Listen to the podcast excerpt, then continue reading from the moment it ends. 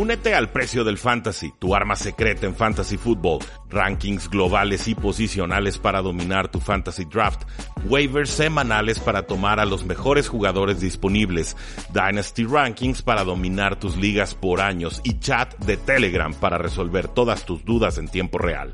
Visita stam.store diagonal precio NFL o da clic al link en este episodio para suscribirte.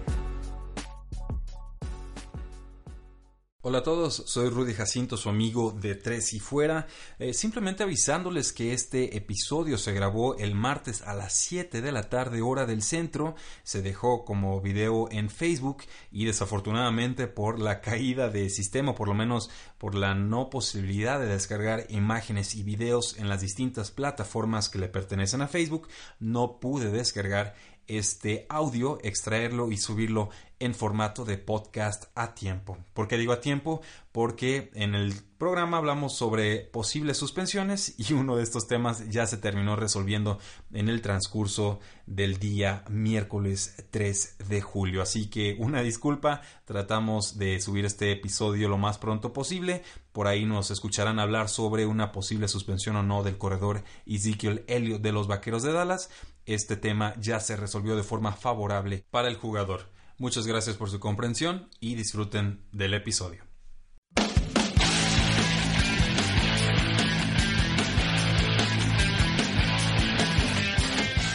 Saludos a todos y bienvenidos a un programa más de Tres y Fuera, donde la NFL no termina y nosotros tampoco. Mi nombre es Rudy Jacinto, me encuentran en Twitter como arroba paradoja NFL y es para mí un gusto poder platicar sobre la National Football League con todas las novedades que nos ofrece en esta última semana.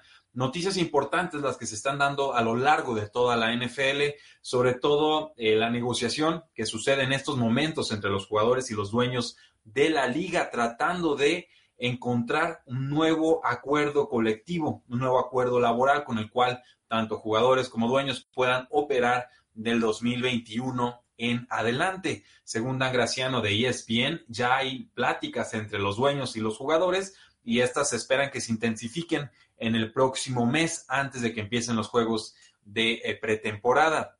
Recuerden que el contrato colectivo actual o el CBA, como se le conoce en los Estados Unidos, eh, opera hasta el 2020. Obviamente ambas partes lo que buscan es llegar a un acuerdo contractual antes de que pues inminentemente ya no puedan jugar los jugadores y ya no puedan ser dueños eh, los dueños, es decir, de que hay un problema contractual laboral eh, y que finalmente terminen perdiendo todas las partes, como creo que sí llegó a suceder por ahí de finales del 2008, cuando los dueños se retiraron de aquel CBA, y como volvió a suceder hasta el 2011, que eh, pues los dueños jugaron duro contra los jugadores, decidieron que sí iban a haber una especie de huelga y pues obligaron a los jugadores a perderse ahí algunos cheques. Entonces, es un tema delicado.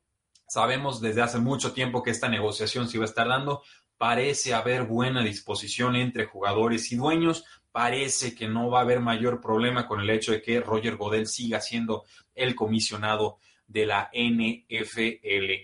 Eh, hay signos esperanzadores, pero ciertamente no sabemos en qué va a encauzar o cómo va a terminar toda esta eh, situación. Esperemos que puedan llegar a un acuerdo para que los jugadores cobren, para que los dueños cobren y para que los aficionados podamos seguir disfrutando de la NFL y que no tengamos que perdernos algunos juegos del 2021 en adelante. Es un tema importante este del CBA, del contrato entre jugadores y dueños y ciertamente por el bien de todas las partes yo deseo que lleguen a buen puerto. ¿Qué clase de temas deberían estar negociando o peleando los jugadores a los dueños? Hay muchos temas y creo que si pides un, asunto, los dueños te van a contraatacar pidiéndote otro. Entonces, tienen que ser negociadores muy inteligentes. Los dueños son solamente 32, se pueden organizar muy fácil. Eh, los jugadores, pues por supuesto, son, son miles y entonces la, la negociación o el acuerdo que puedan tener los jugadores entre ellos se vuelve mucho más complicado. Yo en primera instancia pues pediría un mayor porcentaje de los ingresos de la NFL, tratar de acercar el, porcentaje que cobran los jugadores a un 49% del ingreso eh, neto total. Quizás por ahí pelear el tema de las etiquetas de jugador franquicia que tanto le gustan a los equipos de la NFL, pero que tanto desprecian las superestrellas de la liga. ¿Por qué? Porque normalmente se aplican a jugadores que fueron seleccionados en primera ronda, entonces los tienen bajo control cuatro años los equipos, tienen esa opción de quinto año que está a disposición de las franquicias cuando seleccionan un jugador de primera ronda y luego le pueden empezar a aplicar etiquetas de jugador franquicia. Normalmente una, pueden ser hasta dos o incluso tres si se ponen abusivos los equipos. La tercera ya es muy cara y por eso casi no la vemos. Entonces estamos hablando de por lo menos siete años en los que un jugador está bajo control de una franquicia sin que este jugador pueda explorar el mercado abierto y ver cuánto realmente es su valor de mercado. Creo que esos dos temas deben ser muy puntuales e importantes para la NFL, así como el asunto este de el consumo de marihuana para eh, fines de recuperación o de regeneración muscular y de salud. Es cierto que en los Estados Unidos todavía no está legalizada la marihuana eh, a nivel federal, pero también es cierto que se empieza a legalizar en varios estados y que los jugadores, muchos de ellos ya han indicado que ellos prefieren tomar de sustancias como, como opios, o más bien, mejor dicho, sustancias como marihuana, que estar tomando opios o medicamentos que se vuelven sumamente adictivos. Entonces, creo que esos son los tres temas más importantes que los jugadores deben de pelear en este nuevo CBA. Pedir un mayor porcentaje de los ingresos generales, pedir la abolición de la etiqueta de jugador franquicia y buscar que la NFL disminuya o incluso quite las sanciones por consumo de marihuana siempre y cuando sea con fines de recuperación. Creo que en la medida en la que los jugadores apeguen a esos temas, ya tendrán bastante ganado. Hay otro tema que se ha dado en estas semanas, es por supuesto el tema del receptor Tariq Hill de los Kansas City Chiefs, quien eh, pues ya se juntó con el comisionado de la NFL, Roger Godel, estuvo en una junta de ocho horas con, con Rogelio y pues en esta junta de hace un miércoles, pues bueno, le decía que, bueno, presentaba todas las pruebas y evidencias de por qué no debía ser suspendido por este tema de maltrato familiar, de que le rompió o no le rompió el brazo a su, a su hijo, de que amenazó a su esposa, de que hubo grabaciones, en fin, una serie de situaciones muy, muy complicadas que la justicia de los Estados Unidos ha dicho que ya no va a perseguir por falta de evidencia. Entonces, por lo menos en el cauce legal, el receptor superestrella de los Kansas City Chiefs, eh, Hill, no estaría enfrentando mayor sanción. Pero sabemos que la NFL opera con una vertiente de la justicia paralela, que la NFL no opera bajo la lógica legal y que Roger Godel, siempre que cree que un jugador se comporta mal, tenga o no la razón Rogelio Godel, eh, lo decide castigar. Entonces, sabemos que el jugador se presentó ocho horas con Roger Godel, que intentó de brindar algo de claridad y contexto a su defensa, una carta de cuatro páginas que mandó a la liga en mayo. Y pues bueno, creo que lo lógico, lo sano y lo normal es esperar que Terry Hill sea suspendido por lo menos seis juegos. ¿Por qué? Me apego al precedente que puso Roger Goodell con el corredor de los Vaqueros de Dallas, Ezekiel Elliott, por un altercado que tuvo eh, también en, una tónica familiar, pero eh, sin mayor evidencia del jugador, también liberado de toda situación o acusación o problema o causa legal, pero aún así Roger Goodell decidió castigarlo. Entonces yo creo que lo lógico, el precedente, vamos, dicta que Terry tendría que ser suspendido por lo menos seis juegos de la próxima temporada. Menos de eso, yo creo que Roger Goodell se va a meter en muchos problemas y va a recibir toda clase de críticas. Más de esos también recibirá críticas Roger Goodell, pero eso se lo ha buscado a pulso porque no tiene un criterio claro para acusar y para suspender.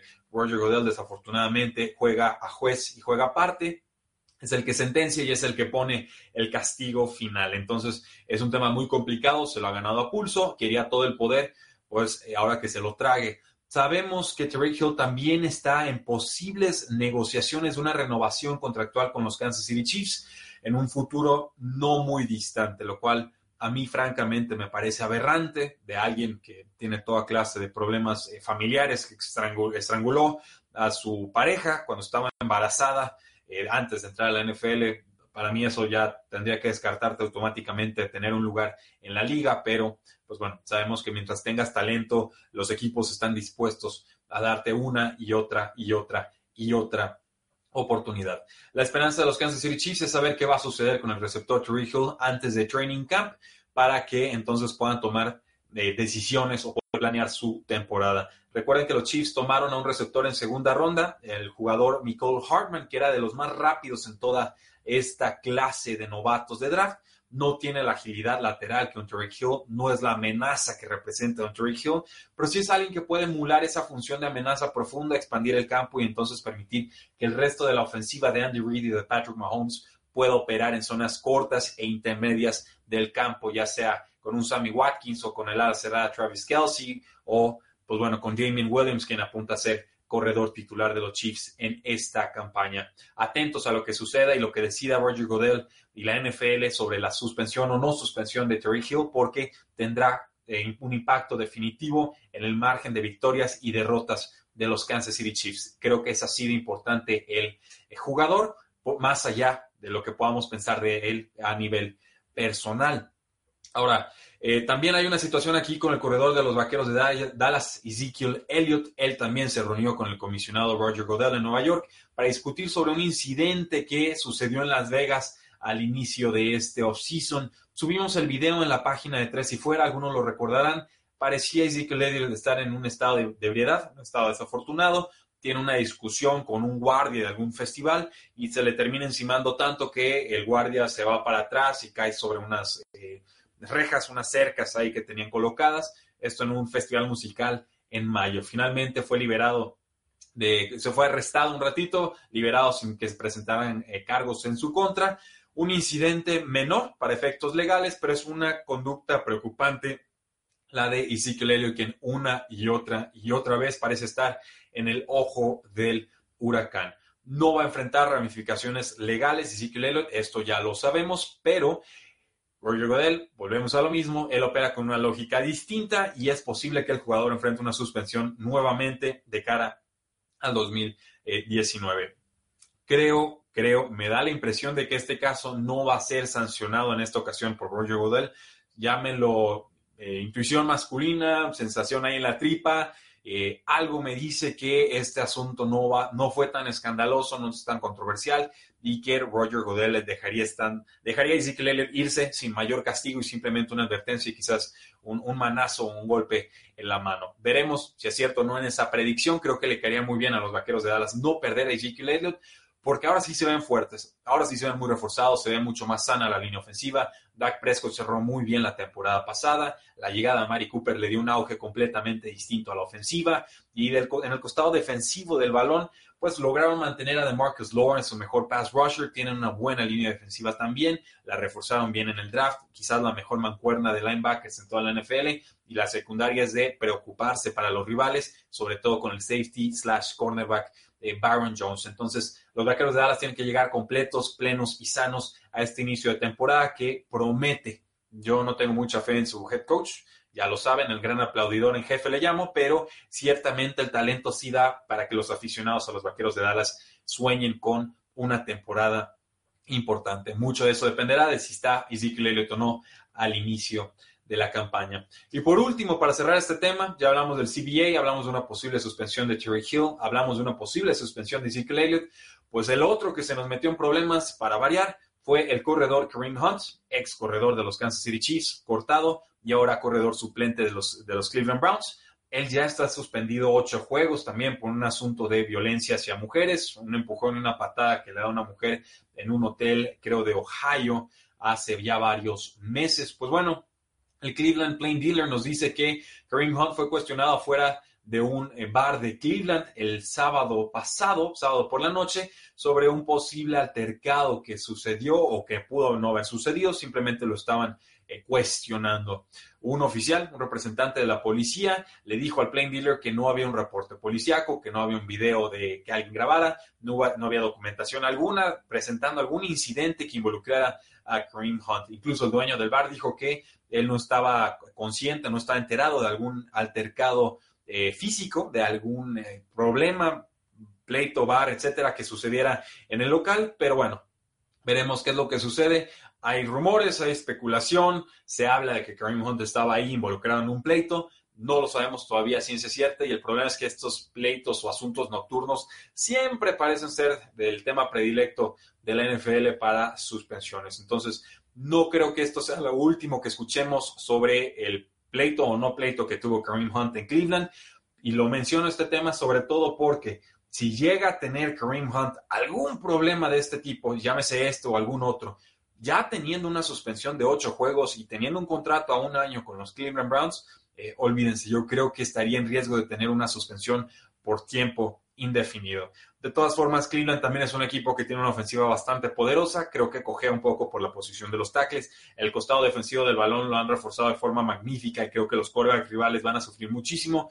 Pero eh, ciertamente mucho mejor para Cleveland tener a Kareem Hunt y a Nick Chubb en ese 1-2 como corredores que tener solamente a Nick Chubb. Y sí, con un Duke Johnson que es bastante capaz, pero es menos talentoso que lo que presenta Kareem Hunt. Entonces, nuevamente, jugadores en la NFL en aprietos. Veremos qué sucede con todo esto, veremos cuáles son las determinaciones que Roger Goodell presenta para cada uno de estos equipos. Nuestra responsabilidad como, eh, ahora sí como medio, como tres y fuera, es presentarles la información, que ustedes evalúen si están a favor o en contra de una posible suspensión de los jugadores y simplemente que estén enterados de lo que sucede para que no les caiga de sorpresa una suspensión o una no suspensión de estos jugadores que son importantísimos para cada uno de sus equipos. Eh, muchas gracias por habernos acompañado el día de hoy. Son las 7.27 del martes. Estuvimos grabando en Facebook Live el día de hoy. No nos puede acompañar Marius Kanga, que tendrá dos muy merecidas vacaciones en estos, en estos días. Espero que lo esté